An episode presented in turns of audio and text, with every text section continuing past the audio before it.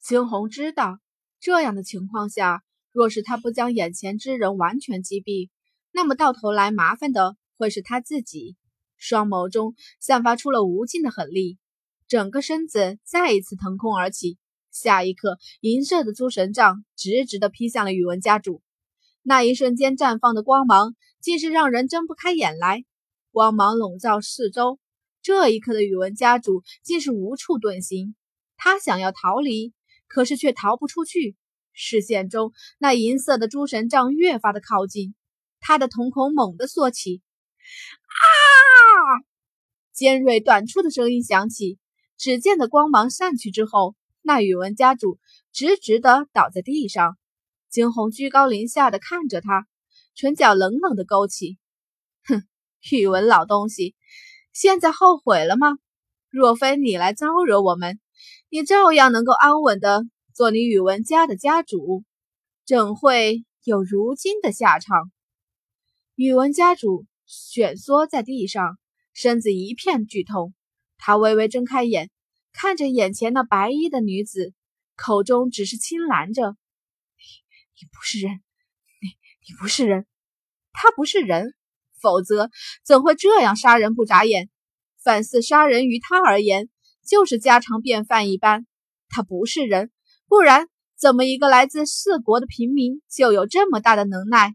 年纪不过十四五岁的样子，竟然能够对抗得了他先天顶级，这般高的天赋，就算是在凤凰城内也是难以见到的。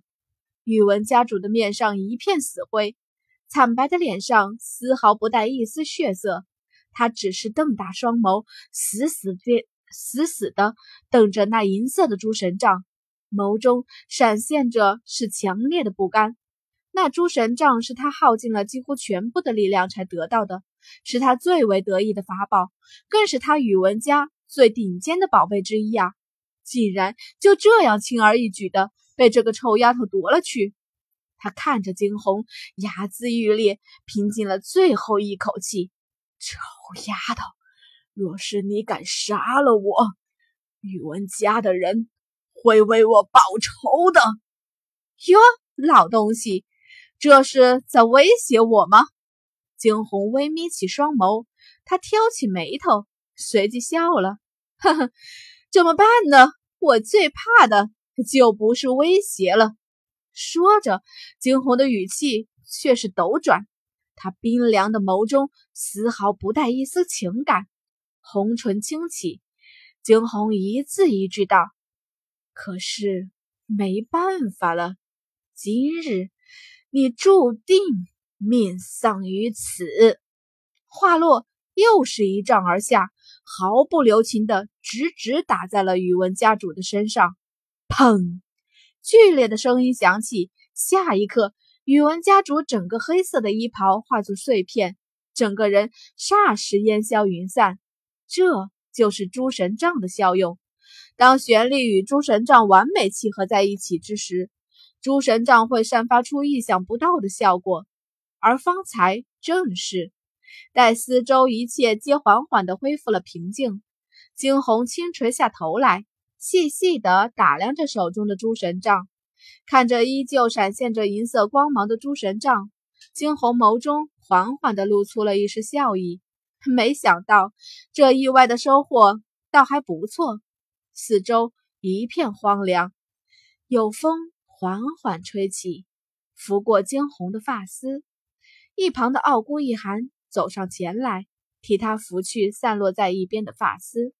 惊鸿转头向傲孤一寒投之一笑，二人之间似是有什么东西在流淌。风。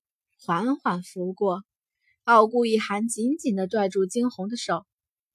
我们走吧，不必为了这些东西影响了心情。好，惊鸿笑。却就在他们打算离去之时，一旁的佛身走上前来，他睁大一双眼，无辜的眼神看着惊鸿，说：“好的，以后我要跟着你。”惊鸿转身而去，看着眼前的男子，他笑了。原以为浮生之前在艾家不被待见，是因为他实力的问题，可是方才浮生对宇文家主的那一击，足以显示出了他的实力。既然有实力，那么他自己一个人也能生活得很好，何必跟着我？男人就该自己闯出一片天来。惊鸿轻垂着眼睑，淡淡的说着：“我我不要闯一片天。”浮生却是再上前一步，他看着惊鸿，眸中闪着几分异样的柔意。这么多年来，他隐忍的潜伏在艾家，为的只是寻找一个人，而那个人就是他。他不要闯出一片天，他要做的只是为他守护他的那一方寸土。眸中的异样姿色缓缓散去，浮生又换上了一张甚是干净的笑脸。也就是此时，他察觉到了一边傲孤一寒冰冷的眼神，却是不管他。浮生继续可怜兮兮的开口：“你看你现在灭了艾家，艾家上下荒凉一片，我原来住的地方全被你毁了，你赔。”惊鸿错愕，这个男人看上去笑得一脸无辜，没想到竟然也是个笑面虎。那是艾家该死。再者，你不是说你不是哀家的人吗？我不管，反正你要赔偿我。浮生干脆死皮赖脸的贴了上去。一旁的傲孤一寒彻底的愤怒了。于他而言，惊鸿便是他的底线。他上前一步，微眯起眼：“小子，再敢纠缠着我们，试试看。”浮生转头看向傲孤一寒。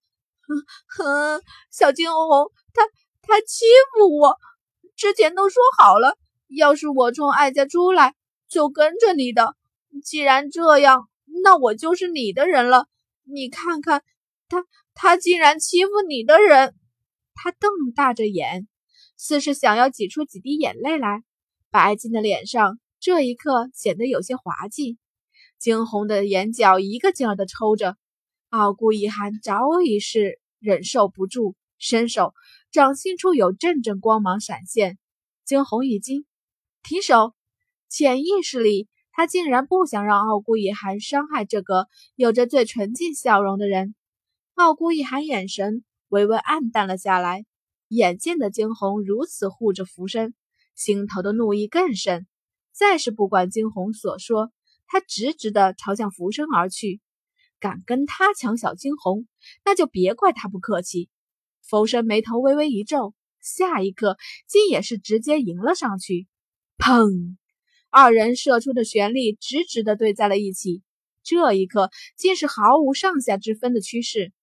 傲孤一寒微惊，没想到这个看上去年纪轻轻的人，竟然有能够跟他匹敌的实力。为什么他以前从来没有听说过这号人的存在？他的拳头紧紧握起，骨骼咯咯作响，心底竟是隐隐的产生了几许兴奋的感觉。景洪就欲阻止，却是听得二人竟然同时开口：“既然如此，那就好好打一场。”